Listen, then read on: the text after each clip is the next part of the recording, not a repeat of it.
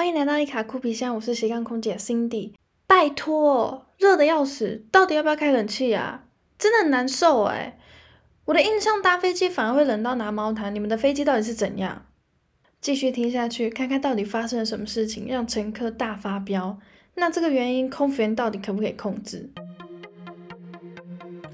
在节目开始之前，别忘了帮这个节目按下订阅按钮，并且追踪我的 Instagram C I N D Y D R E A M 点 C O。准备好了吗？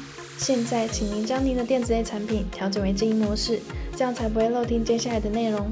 Now, please turn off the other electronic devices and enjoy the flight。就是这么不巧。飞上海的航班又延误了，又是因为流量管制的原因。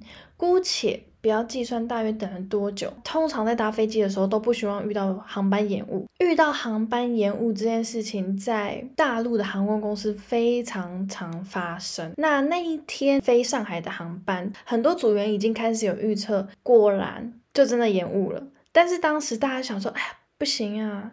这样子延误了，不知道到底延误了多久。那一次就跟机长密集的沟通，看能不能跟塔台那边做联系，我们可以提早先放行。结果机长就说不一定，有可能会等很久，但也有可能在十分钟以内。好，我们就想说没关系，至少没有很久的话，乘客还不至于到暴怒。结果呢，那一次就是这么的不巧。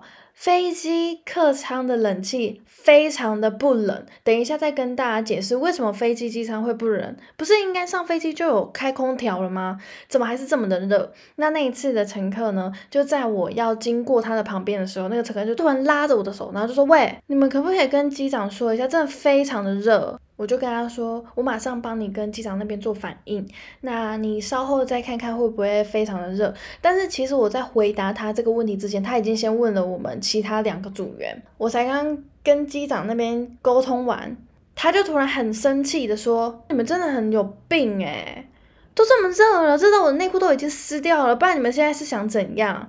机长是不会开冷气吗？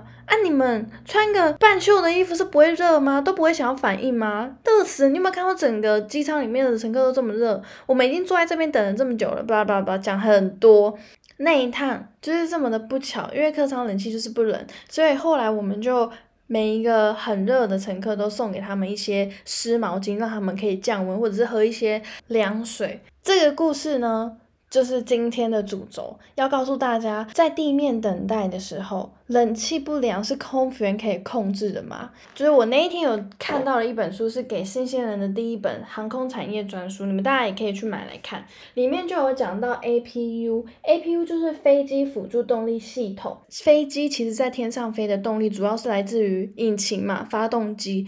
但是在地面等待的时候，会透过 APU，也就是飞机辅助动力系统，这个是可以在地面让客舱内是有冷气的。那 A P U 的位置大概是在后半段机尾的下方。简单来讲，就是 A P U 是提供空调、电力，还有引擎启动的气源。如果说飞机的机龄非常的老旧，或者是那一次的机务判断没有办法启动 A P U 的话，就会请勤务公司开地面的气源车，也就是 ground cart，然后提供气源启动。发电机，那老飞机在这么热的夏天待命的话，机舱内就会像烤箱嘛，根本就不是人待的。